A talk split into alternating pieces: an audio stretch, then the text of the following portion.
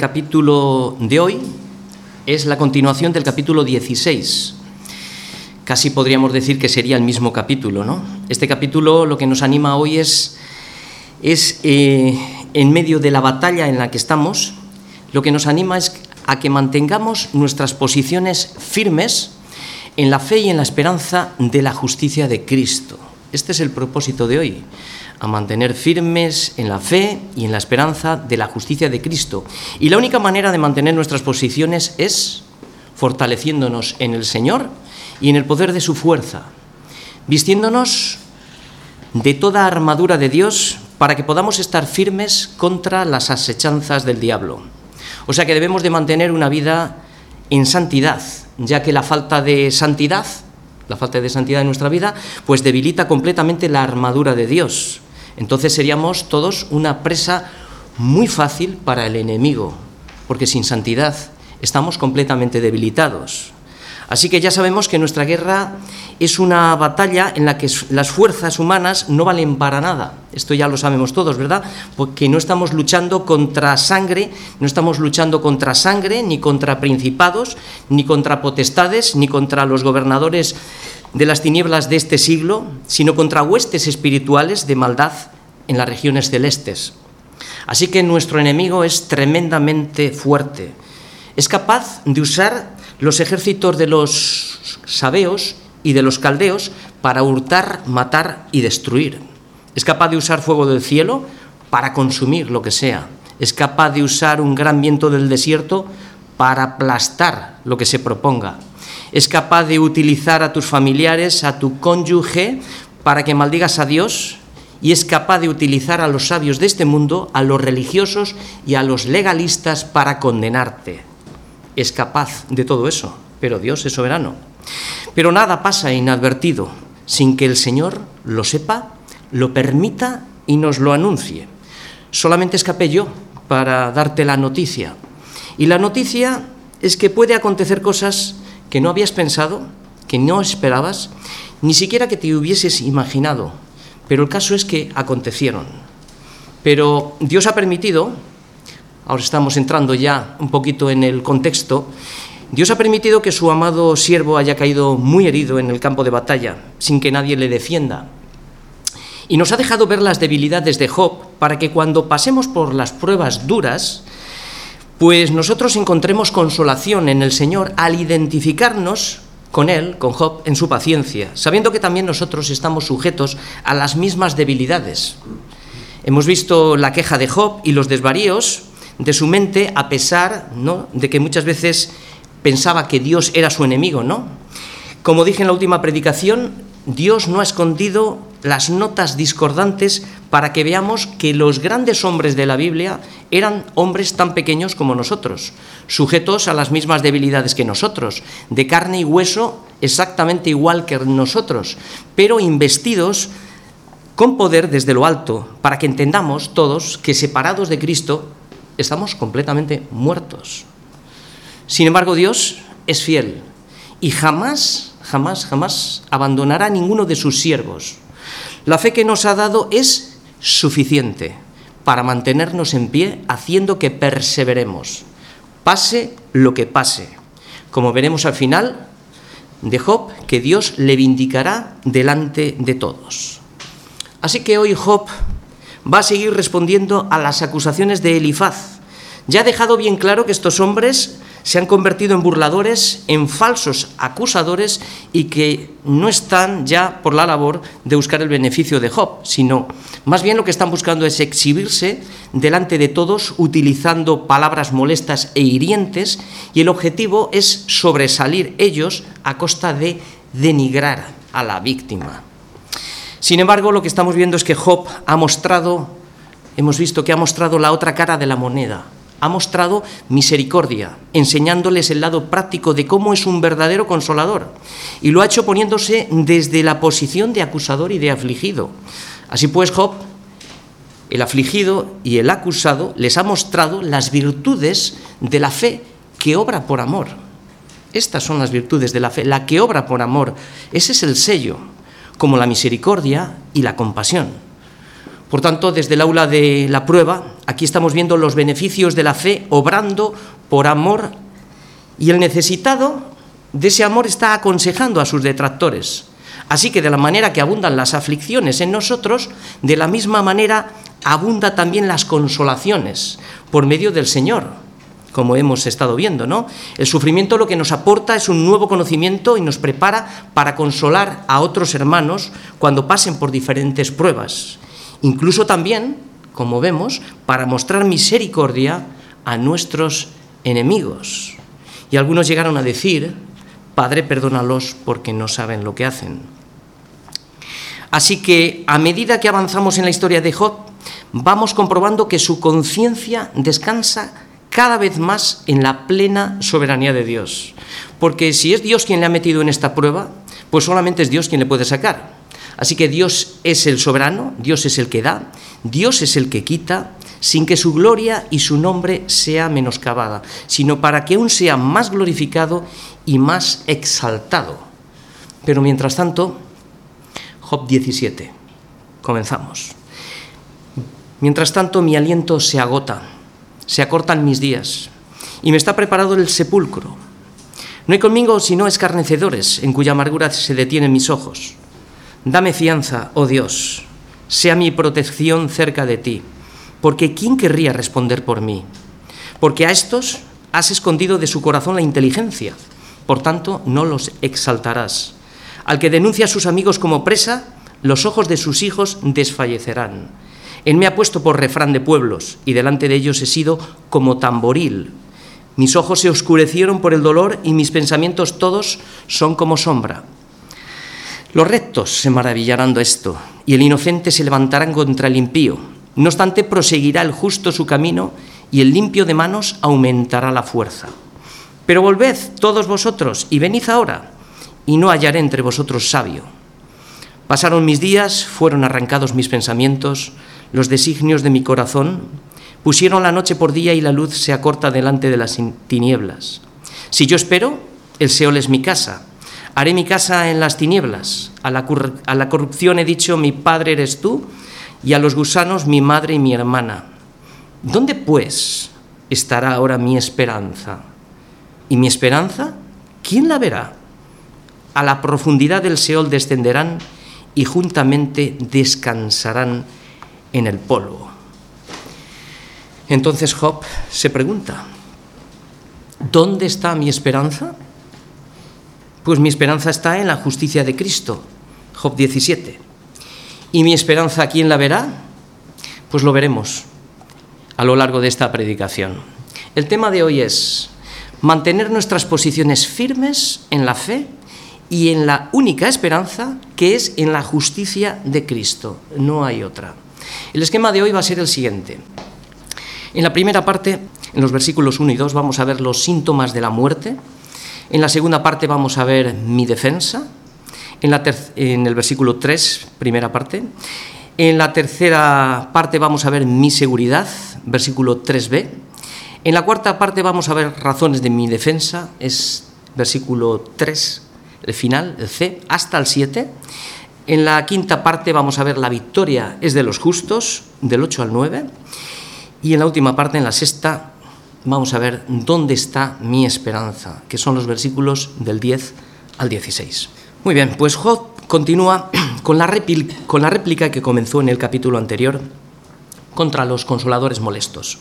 En estos pasajes eh, vamos a ver las sombras de la muerte, los signos del agotamiento, también veremos brillar la fe que salva pidiendo defensa y seguridad al Dios de los cielos, veremos también cómo el que es íntegro lo será hasta el final, y el que no lo es, tarde o temprano, lo mostrará.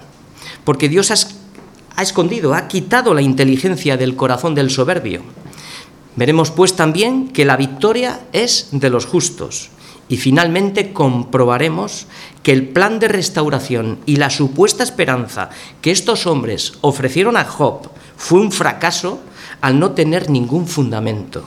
Y termina con la pregunta al aire, ¿dónde pues está ahora mi esperanza, le dice a ellos, por las esperanzas que, ellos que, les había, que les había ofrecido a Job. Y mi esperanza, ¿quién la verá? Comenzamos. Comenzamos con la primera parte. Los síntomas de la muerte. Estos síntomas son los que a Job le llevan a una desesperanza en esta meditación que está haciendo en estos dos versículos. Dice, mi aliento se agota, se acortan mis días y me está preparado el sepulcro. No hay conmigo sino escarnecedores, en cuya amargura se detienen mis ojos. Pues aquí vemos a Job completamente agotado y sin fuerzas. Continúa describiendo la sintomatología de su cuerpo, de su espíritu y de su futuro. Está listo, como estamos viendo, está listo para morir y no se aferra a la vida. Tres síntomas nos anuncian las sombras de la muerte. El primer síntoma es mi aliento se agota. Lo que quiere decir es que mi aliento está corrompido, es lo que trata de decir. Es un síntoma de un olor extraño del efecto de la enfermedad, que posiblemente sea esta enfermedad típica de la infantitis. Como dice en Job 19:17, que mi aliento vino a ser extraño a mi mujer. Esto es lo que nos recuerda lo que nos recuerda lo que tanto se nos olvida a todos, que nuestro cuerpo y nuestra vida tiene caducidad. Tiene caducidad. Los síntomas nos anuncian que la vida tiene un final y que está a punto de terminar. En el propio cuerpo se encuentran los gérmenes de putrefacción que un día se activarán, pues igual que se activa un volcán. Y toda nuestra fuerza, toda nuestra belleza, toda nuestra prepotencia y soberbia, todo completamente todo se volverá corruptible. Y no solo se agota el aliento. Continuamos con los síntomas de la muerte. No solamente se agota el aliento, sino que también, segundo síntoma, se acortan mis días. O sea, que los días se están extinguiendo, los días se están apagando, es lo que trata de decir Job. Y aquí lo que está haciendo es una comparativa de la luz cuando se apaga. Por lo tanto, ya no había años por los que Job ve inminente su final. ¿Cuántas veces hacemos nosotros planes de futuro, no? Pero cuando a alguien le detectan una enfermedad, ¿no? Cuando la enfermedad te llama a la puerta, te diagnostican un cáncer y te dicen que solamente te quedan dos meses de vida, automáticamente en décimas de segundo desaparece de tu mente todos los años de vida. Ya no tienes futuro en tu mente. Se acortan todos los días y no solo eso, sino todos tus planes y proyectos quedan completamente rotos. Vemos también un vistazo al necio que había amontonado muchas riquezas y su esperanza, esperanza, era disfrutar de todas ellas y gozarse. Este era su plan. Pero la divina providencia le dijo, necio, esta noche vienen a pedir tu alma. Ya no te quedan ni días, no te quedan ni años, y lo que has amontonado, ¿para quién será? Así que, pregunta para nosotros, ¿dónde está nuestra esperanza? ¿Dónde hemos puesto nuestra esperanza? ¿Es mi seguridad la riqueza? ¿Es mi seguridad el trabajo? ¿Qué es mi seguridad? Continuamos. Tercer síntoma. Me está preparado sepulcro. La idea es que la tumba siempre está preparada. Esto hace referencia a cementerios donde había varios nichos y en cada uno de los cuales se había depositado un cadáver y el nicho de Job estaba preparado y listo. Esta es la idea, para recibir a Job. Saber que el sepulcro siempre está preparado. Y continuamos viendo el segundo versículo, que son, digamos, los, los que van con el ataúd llevando al muerto, ¿no? Vemos aquí quiénes son los que acompañan a Job al sepulcro. Son los consoladores, que se han convertido en sus escarnecedores. Los ojos de Job no tienen dónde mirar. Aquí vemos la imagen de un hombre completamente solo y rodeado de escarnecedores. Señor, sin embargo, el Señor dijo que no es bueno que el hombre esté solo, pero aquí le vemos solo. Y Salomón nos recuerda las ventajas de no estar solo. Dice que mejor son dos que uno, porque tienen mejor paga de su trabajo. Porque si cayere el uno, le levantará su compañero. Pero estos no, Job no tiene un compañero aquí. Pero hay del solo, que cuando cayere no habrá segundo que lo levantare. También si dos durmieren juntos, se calentarán mutuamente, mas ¿cómo se calentará uno solo? no tiene ni cónyuge a su lado. Si alguno prevaleciere contra uno, dos le resistirán y cordón de tres dobleces no se rompe pronto, nos dice Eclesiastés 4 del versículo 9 al 12. Así que qué importante es la ayuda idónea, la iglesia, qué importantes son los hermanos, qué importantes son los buenos consejeros, para poder hallar consuelo y ánimos. Sí, porque muchas veces estamos derrotados, decaídos, necesitamos ánimos. Pero aquí tenemos un hombre que está solo, moribundo, rodeado de escarnecedores, pero observa, observa su integridad, a pesar de los desvaríos de su mente a veces, pero observa su integridad. Él no se sale de la senda de los justos, es consciente de su estado, pero su mayor preocupación no es morir, como le pasa a muchos en la vida, no, no, no, porque no se aferra a la vida. Su mayor preocupación, este es el punto de hoy, es la pérdida de la esperanza de la justicia de Dios. O sea, si pierdes esta esperanza, si perdemos esta esperanza que reside en la justicia de Cristo, entonces literalmente estamos muertos. Este es el punto. Esto es lo que le quema a Job, la pérdida de la esperanza de la justicia. Esa esperanza que sus amigos le habían mostrado, haciendo esto recibirás esto. No. Así que después de estos dos versículos, Job reacciona. Y aquí es donde nosotros reaccionamos. Cuando ves al mundo que se está muriendo y ya no hay más, ya no queda más, y, les ves con una desesperación, que les espera el sepulcro, les espera la muerte, pero no tienen esperanza. Por eso reacciona. Y aquí reacciona Job. Comenzamos con la segunda parte, mi defensa. En su meditación reacciona y dice, Señor, dame fianza, dame fianza, oh Dios, sea mi protección cerca de ti, porque ¿quién querría responder por mí? Así que lo que estamos viendo aquí es que Job está utilizando términos legales. Llama a Dios a ir con él a la corte. Y lo primero que le pide es que deposite el dinero de la fianza que se requiere antes de comenzar la investigación y el caso de su defensa. Porque estos burladores habían jugado con su miseria, se habían reído de su inocencia y le habían acusado y le habían condenado públicamente. Así que Job lo que está pidiendo es justicia, pero atención, no la pide como la pedía antes, ahora la pide de una manera diferente. Ahora se da cuenta que no puede presentar su justicia delante del Padre, sino que necesita a alguien que le defienda. Y aquí lo que estamos viendo son nuevamente las sombras del que había de venir, el mediador del nuevo pacto, nuestro abogado, nuestro defensor, nuestro redentor. Aquí está el que va a pagar las costas del juicio y la sentencia de nuestra transgresión. Aquí está la solución al problema del hombre, que es el pecado, y la necesaria y única intervención de un mediador entre Dios y los hombres, como Job ya lo había solicitado antes, ¿no? Así que lo que estamos viendo es que aquí está Cristo entre las sombras. Qué entendimiento, ¿verdad? Por eso digo, que Job llega a un entendimiento que antes no tenía. probablemente Nunca pensó que necesitaría un mediador. Esto ni se lo había cuestionado. No había una Biblia escrita donde tuviera esta revelación, sino que esta revelación le vino por medio de la prueba anunciando lo que vendría después. Lo está anunciando en sombras de lo que vendría después, hasta llegar a entender que el hombre no puede ser justificado por las obras de la ley, como sus amigos pretendían y le aconsejaban. Somos justificados por los méritos de Cristo solamente, únicamente. Y estas son las buenas noticias del Evangelio, que no hay justo ni a un uno, que todos pecaron y todos estamos destituidos de la gloria de Dios, y que somos justificados todos gratuitamente por su gracia mediante la redención que es en Cristo Jesús. O sea, que Dios envió a su Hijo como fianza y garantía de nuestra salvación, y lo puso como propiciación por medio de la fe en su sangre, para manifestar su justicia a causa de haber pasado por alto en su paciencia los pecados pasados, los de Job, los tuyos, los míos y todos los que nos han anticipado.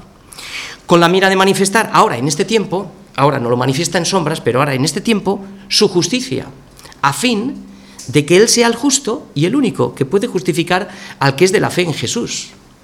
Así. Así que Dios ha manifestado su justicia en sombras y todo surge, todo surge de la prueba. Nuevamente volvemos a ver los beneficios de la prueba, ¿no? Por tanto, ahora va a hacer dos peticiones a Dios y una pregunta. La primera es, dame fianza, oh Dios. Petición de un mediador entre Dios y el hombre. Pues no había nadie que pudiera defenderle. Apelaba solamente a Dios para que le defendiera. Por tanto, la fianza como, estamos viendo, debe de ser divina. Porque si su testimonio, como había dicho en el pasaje anterior, está en los cielos, en el versículo 16-19, entonces debe ser el testimonio de Dios mismo, como vimos en el capítulo 1, ¿no? Que no has considerado a mi siervo, que no hay otro como él en la tierra, ¿no? Varón perfecto, temeroso de Dios y apartado del mal. Este es el testimonio que, que Dios tiene de Job y este es el testimonio que Dios da de Job. Así que se encuentra su testimonio en los cielos y el mismo Job de alguna manera lo comienza a ver. Aquí vemos el plan de redención y estamos viendo también que este plan de redención gira en torno a la ira de Dios sobre el hombre pecador, gira también la justicia de Dios y el amor de Dios buscando redimir al hombre pecador. O sea, por un lado es Dios quien ha permitido todo este mal y por otro lado es Dios mismo quien le rescata de las cenizas. Y por otro lado, la fe dada a Job da testimonio de la manifestación de la justicia de Dios. Así que estamos viendo aquí Cristo entre las sombras. Segunda petición, la tercera parte, mi seguridad. Ya hemos visto que ha pedido una fianza y ahora está pidiendo seguridad. Dice, dame fianza, oh Dios, y esta es la seguridad, sea mi protección cerca de ti. ¿Por qué? Porque ¿quién querría responder por mí? Así que estamos viendo aquí la segunda petición, sea mi protección cerca de ti. La idea es que Dios le daría seguridad de que se haría justicia. O sea, esto sería como una especie de requisito adicional. Dame seguridad, ponme en garantía contigo, asegúrate conmigo mismo, similar a dar una promesa teniendo en cuenta que también había considerado a Dios su enemigo en otras ocasiones, por eso necesita no solo la defensa, sino que también necesita la protección y la garantía del mismo Dios. Y finalmente se pregunta, ¿quién querría responder por mí? Significa, ¿quién me golpeará la mano? Quiere decir que el que responda por él estrechará la mano. En el hebreo dar fianza es golpear, golpear la mano. ¿Quién lo hará? Pues poco a poco se va desgranando, como vimos también en el capítulo anterior, que la justificación viene del cielo por medio de aquel que estrechará la mano contigo delante del Padre. Y dirá, de los que me diste, no perdí ninguno, los guardé todos. Así que, si nos metemos un poco en la mente de Job, para llegar aquí, Job ha, tenido que hacerse muchas preguntas, ¿no? ¿Quién me defenderá? Está solo, ¿eh? Recordemos. ¿Me defenderán mis escarnecedores? ¿Me defenderá alguien del pueblo? ¿Lo hará mi mujer? ¿Quién será? Y ahora vamos a ver un, lado práctico para nosotros, porque son preguntas importantes que nos debemos de hacer, aunque todos lo sabemos ya, pero es importante recordar, ¿no? En el día del juicio, ¿quién me defenderá? ¿Quién me justificará? Esta pregunta es muy importante para nosotros. ¿Me defenderán mis obras? No pueden. ¿Me defenderé yo porque nací en un hogar cristiano? Imposible. ¿Me defenderá mi madre o mi padre porque ellos darán testimonio de que me enseñaron todas las doctrinas de la iglesia y me llevaban todos los domingos? No pueden. ¿Me defenderá el bautismo porque lo hice público, hice pública mi profesión de fe, la puse en Facebook y en todos los medios de comunicación y todo el mundo me vio? El bautismo no imprime carácter, el bautismo no te justifica, no me justifica, ni el bautismo garantiza que voy a ser salvo, como algunos dicen. Entonces me defenderé yo, entonces me defenderé yo, no, recordando al Señor todas mis obras, mi servicio en la iglesia, el uso de mi tiempo, las ofrendas, las donaciones, todos los sacrificios que he hecho todo el tiempo. Pero ¿para quién lo hice? Pues acabo de decir que lo hice para mí. ¿Por qué? Porque llevo la cuenta de todo. Entonces el Señor me dirá, apártate de mí, hacedor de maldad. Jamás te conocí. Es decir, este tipo de personas nunca hizo las obras para Cristo, buscó su propia gloria en todas sus obras para sobresalir él y no Cristo. Por eso había contabilizado todas las obras para que dieran testimonio de él mismo. De esta manera lo que estaba haciendo era invalidar la justicia de Cristo para establecer la suya propia. Y el Señor le dice, ya tuviste tu recompensa. Sin embargo, los que no llevan las cuentas es porque las lleva el Señor. Entonces los justos le responderán diciendo, Señor, ¿pero cuándo te vimos hambriento y, te sustentamos o sediento y te dimos de beber? ¿Cuándo? ¿O cuándo te vimos forastero y recogimos y te recogimos o desnudo y te cubrimos? ¿Cuándo? O sea, no se acuerdan. ¿Y cuándo te vimos enfermo en la cárcel y vinimos a ti? Y entonces el Señor le responderá, el rey, de cierto os digo que cuando lo hicisteis a uno de estos mis hermanos más pequeños, a mí me lo hicisteis. Así que lo que estamos viendo que es el Señor quien recordará lo que hicieron porque no se acuerdan, porque ni siquiera las obras que Cristo preparó de antemano para que anduviésemos en ellas, ni siquiera esas obras nos salvan, sino que esas obras, como ya sabemos, son la evidencia de que hemos sido ya salvados. Por eso es el Señor quien nos recuerda las obras. Como el Señor le recordó a Satanás las obras de su siervo Job, que no hay nadie como él en la tierra.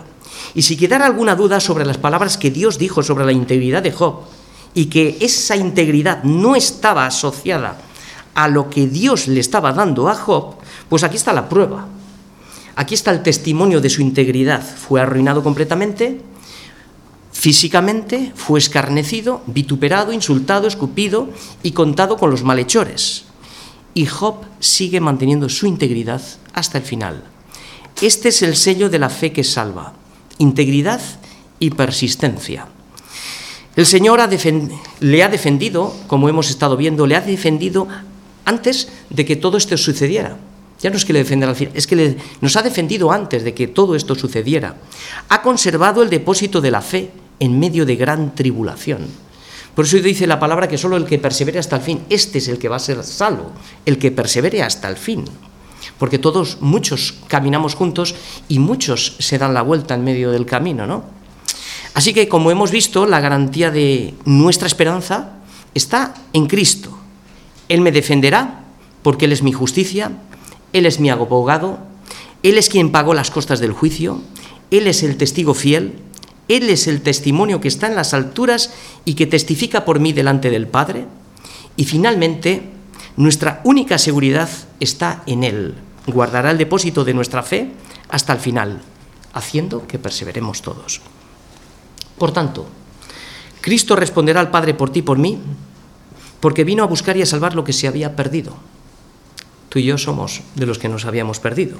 Vino a anular el acta de los secretos que había contra nosotros y que este acta nos era contraria. ¿Y que era lo que decía? Por cuanto todos pecamos, ¿no? Todos, todos estamos destituidos de la gloria de Dios. Así que, ¿qué es lo que hizo? La, la anuló quitándola de en medio y clavándola en la cruz y despojando a las potestades y los exhibió públicamente triunfando sobre ellos en la cruz. Así que Cristo venció para hacernos libres, despojó a nuestro enemigo venciendo a la muerte, así que somos más que vencedores por medio de Cristo, quien nos amó, porque todo, absolutamente todo, lo hizo por amor, por amor a su nombre. Muy bien, pues hasta aquí hemos visto hemos visto nuestra seguridad, hemos visto nuestra defensa. Ahora vamos a ver razones de mi defensa. Las razones que Job nos da. Primeramente ha dicho, dame fianza, oh Dios, esto es la cuarta parte, razones de mi defensa, dame fianza, oh Dios, sea mi protección cerca de ti, porque ¿quién querría responder por mí?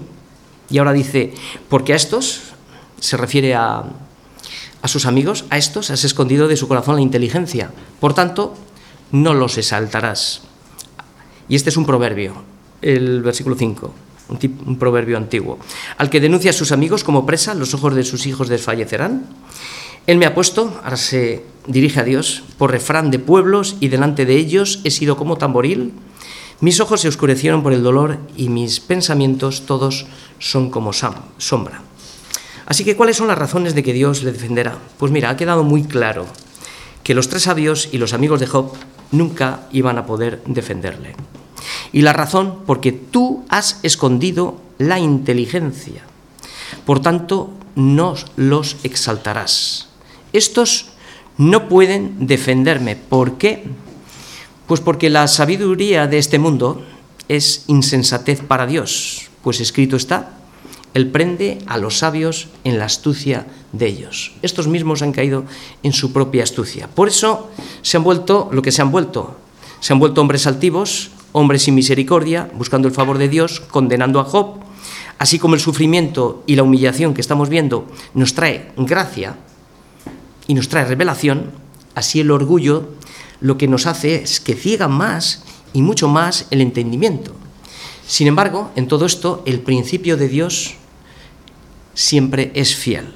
Dios resiste a los orgullosos, pero da gracia a los humildes. Así que Job añade también añade un viejo proverbio, que el que denuncia a sus amigos como presa, los ojos de sus hijos desfallecerán. Más o menos lo que quiere decir lo siguiente, que estos hombres invitaron a Job a participar de, la sabiduría de ellos.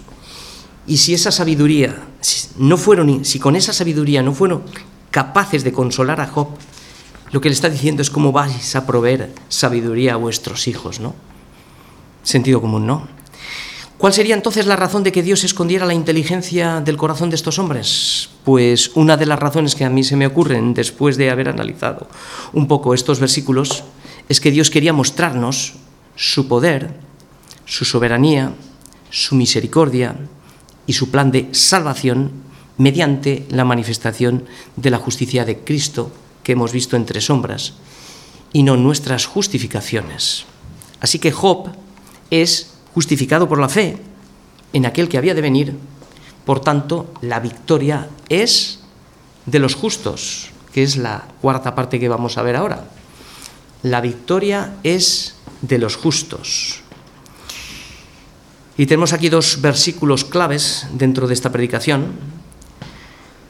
Es un alto en el camino, la fe de Job sube y baja, se mantiene, y hay momentos donde se refuerza, ¿no? Y se ven propósitos en nuestra vida, ¿no? No todo es negativo, sino que Dios nos alienta y dice, los rectos se, maravillarán de esto y el, y inocente se levantará contra el impío. No obstante, proseguirá el justo su camino y el limpio de manos aumentará la fuerza.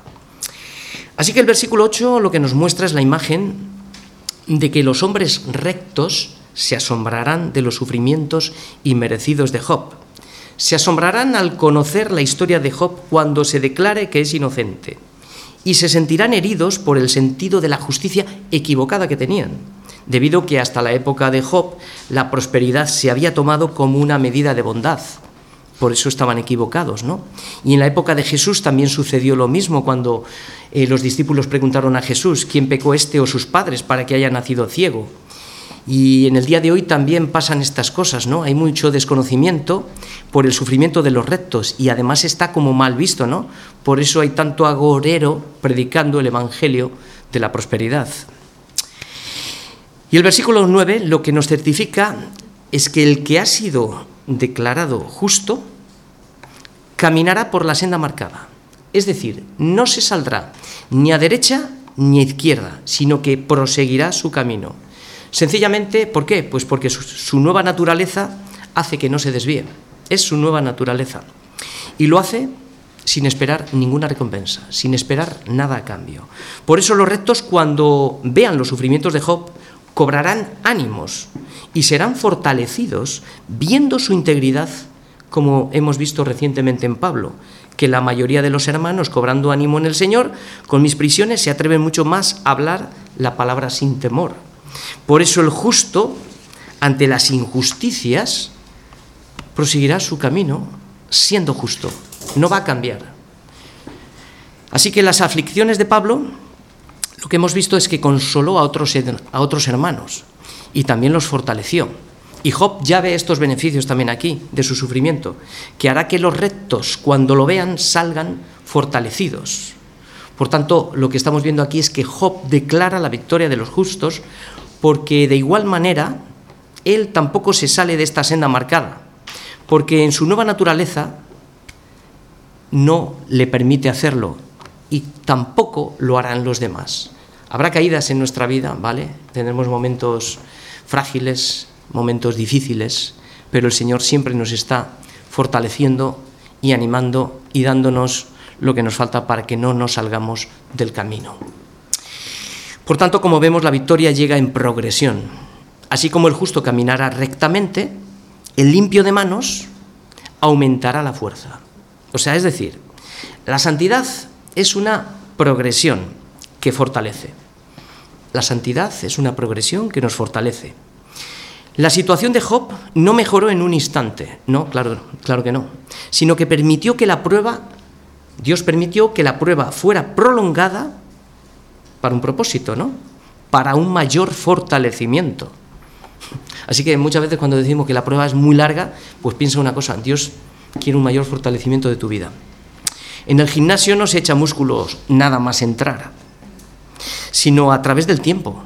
Los músculos se fortalecen a través de la resistencia, pero no el primer día.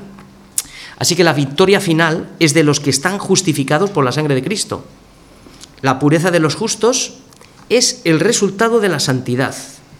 Y estos son personas que tienen las manos limpias. Esto no significa que son justos y que han sido justificados por sus manos limpias. Ya lo hemos dicho anteriormente, ¿no? Somos justificados por la sangre de Cristo.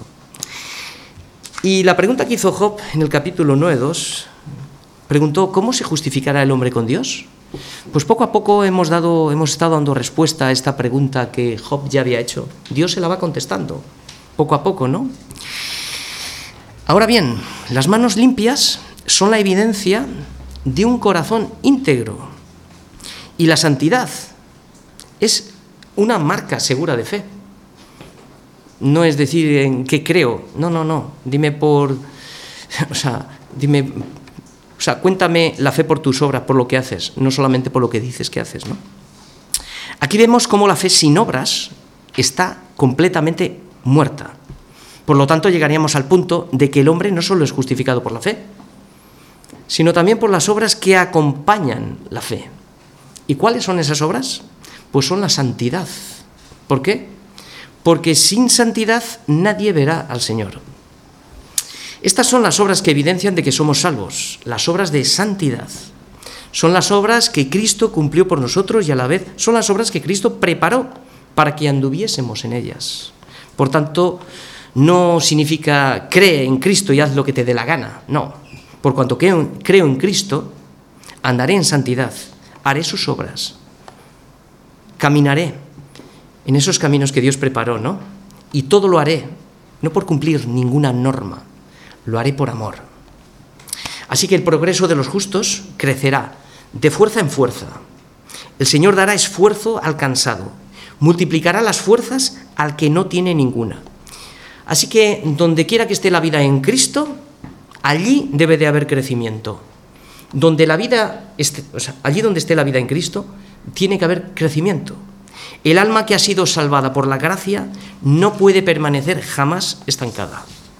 Un cristiano que no avanza no se estanca, sino más bien lo que hace es retrocede.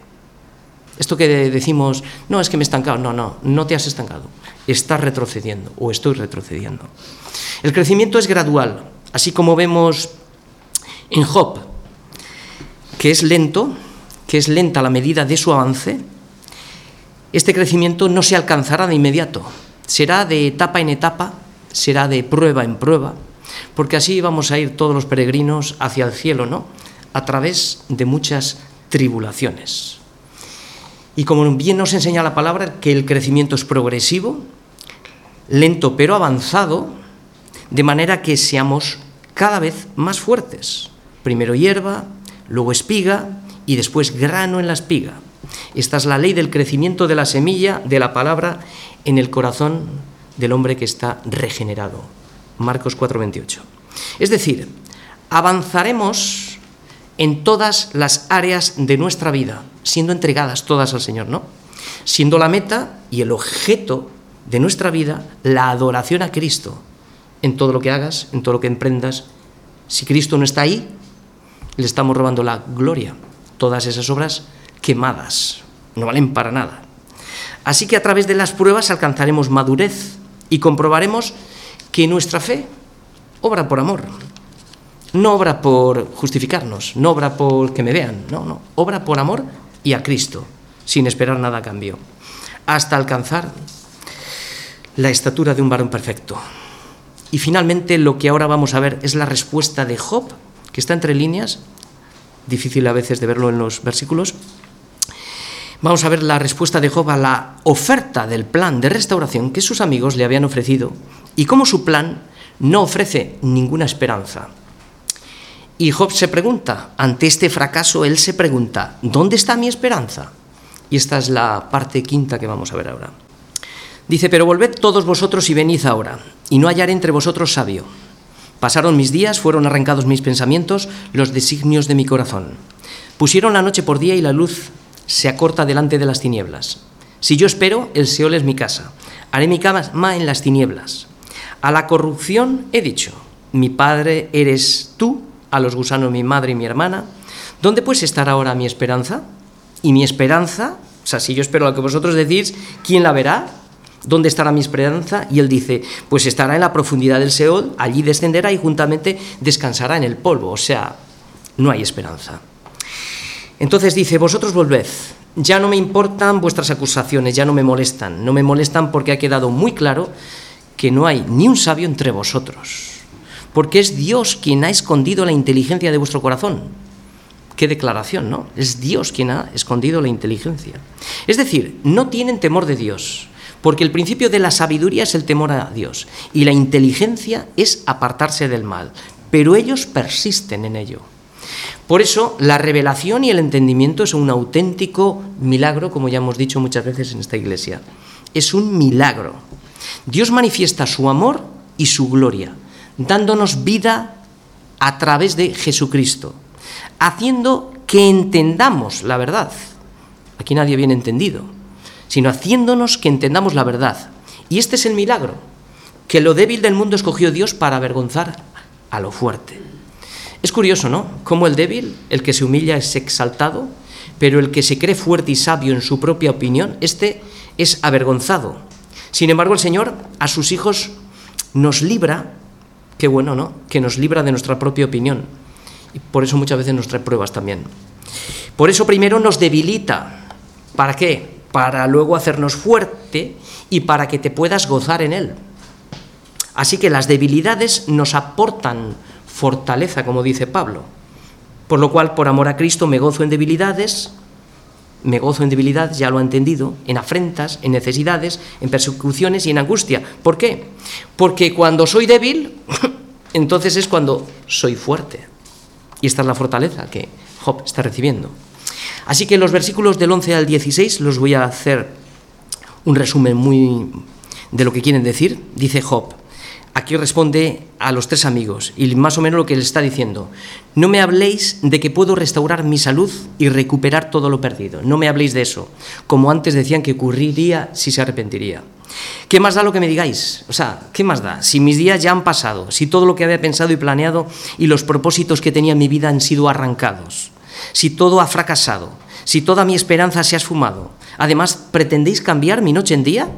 Si yo espero lo que vosotros, o sea, si yo pongo mi esperanza a lo que vosotros me estáis diciendo, entonces lo que, lo que va a pasar es que voy a encontrar mi casa en el Seol y allí va a estar la ya va a estar mi vida en la corrupción con los gusanos, ¿no? Y esto lo que está haciendo es una referencia a una desesperación sin justicia. Este plan le lleva a una desesperanza total. Y quiero hacer tres reflexiones del versículo 11, al que se ha estado refiriendo que pasaron sus días, que fueron arrancados sus pensamientos y los designios de su corazón. Quiero hacer tres referencias como partes prácticas para nuestra vida. La primera es entender que, en cualquier momento puede haber una aconteció en nuestra vida y que todos nuestros planes o propósitos en la vida pueden ser frustrados. Nadie puede saber cuánto va a vivir. Además debemos de saber que incluso los buenos propósitos y planes buenos pueden ser interrumpidos en cualquier momento, porque al propio Pablo le fue interrumpido muchas veces los planes que él tenía, ¿no? Dice, por esta causa me he visto impedido muchas veces en ir a vosotros, y en otra parte dice, y también he sido estorbado. Así que, ¿quién puede dudar que los planes de Job no fueran santos, no fueran piadosos y enfocados en darle toda la gloria a Dios? Si Dios dijo que él, que no había otro hombre como él en la tierra. ¿Quién puede dudar eso? Esto lo que nos enseña es que Dios es soberano y puede alterar nuestros planes cuando quiera y como quiera, por muy piadosos que nuestros planes sean. ¿O no me es lícito hacer lo que quiero con lo que es mío? Dice el Señor. Mateo 20:15. El Señor no tiene que pedir permiso a nadie. Su voluntad para sus hijos siempre es buena, siempre es agradable y siempre es perfecta, pero siempre nos cuesta entender este milagro. Y la segunda reflexión es entender que no hay ninguna promesa en la Biblia que nos garantice el tiempo suficiente para terminar el trabajo que hemos empezado. No hay ni una. En la tercera parte, entender que nuestra responsabilidad es hacer diligentemente nuestro trabajo sabiendo que en cualquier momento Dios lo puede interrumpir. Por tanto, aquí lo que surge es la necesidad de trabajar. Y dice de hacer las obras entre tanto que el día dura, porque la noche viene, la noche llegará cuando nadie puede trabajar. Así que, bienaventurado el hombre que es diligente en los asuntos del Señor y que cuando venga le halle trabajando en sus negocios. Por tanto, esto es para todos, negociar y negociar bien. Termino. Termino con tres preguntas. ¿Quién querría responder por mí?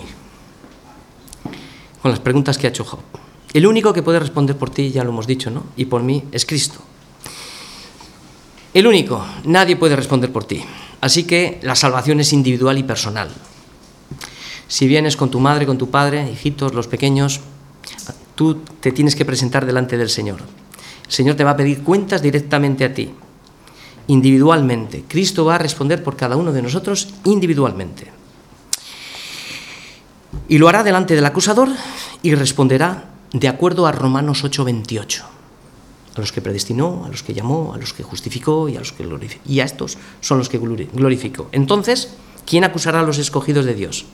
Dios es el que responde, Dios es el que justifica. ¿Quién es el que condenará? Cristo responderá. Si es Cristo el que murió, más aún el que también resucitó y que además está a la diestra de Dios y también intercede por nosotros. Así que el Padre nos creó y nos escogió, el Hijo nos salvó pagando el rescate y el Espíritu nos guía, nos santifica, haciendo que perseveremos hasta el final. Segunda pregunta, ¿dónde pues está ahora mi esperanza? El título de la predicación, es lo que dice Job. Pues mi esperanza y mi testigo, él mismo lo ha respondido, está en los cielos. Mi testimonio está en las alturas. Mi esperanza está en Cristo. Y Job sigue preguntando, ¿y mi esperanza está? ¿Quién la verá? las preguntas que se hace. Y ahora para nosotros, pues os voy a dar una respuesta sencilla y simple que Jesús le dio a sus discípulos. Le dijo, y esto es para los que también se pueden encontrar en, en pruebas y en situaciones difíciles, todavía un poco, aguanta, ¿no? que el mundo no me verá más. El mundo no me verá más. Pero vosotros, los de Romanos 8:28, vosotros me veréis. ¿Por qué? Porque yo vivo, vosotros también viviréis. Juan 14, 19. Pero, pero hay una esperanza aún mayor sostenida en la promesa por medio de la fe en Cristo, que Él volverá y nos tomará como a mí mismo para que donde yo esté, dice el Señor, vosotros también estéis. Así que Concluyendo, aunque mi, aliento se agote, aunque se acorten mis días, aunque me esté preparado el sepulcro, aunque conmigo solo haya escarnecedores en cuya amargura se detienen mis ojos, mi esperanza está en la fianza que Cristo ha depositado ya por mí y me defenderá del acusador y me presentará delante del Padre y le dirá, de los que me diste, no he perdido ninguno. Así que la garantía de mi esperanza es que Dios es poderoso para guardarnos sin caída y para presentarnos sin mancha delante de su gloria y lo hará con gran alegría. Él guardará mi depósito y allí estaré seguro.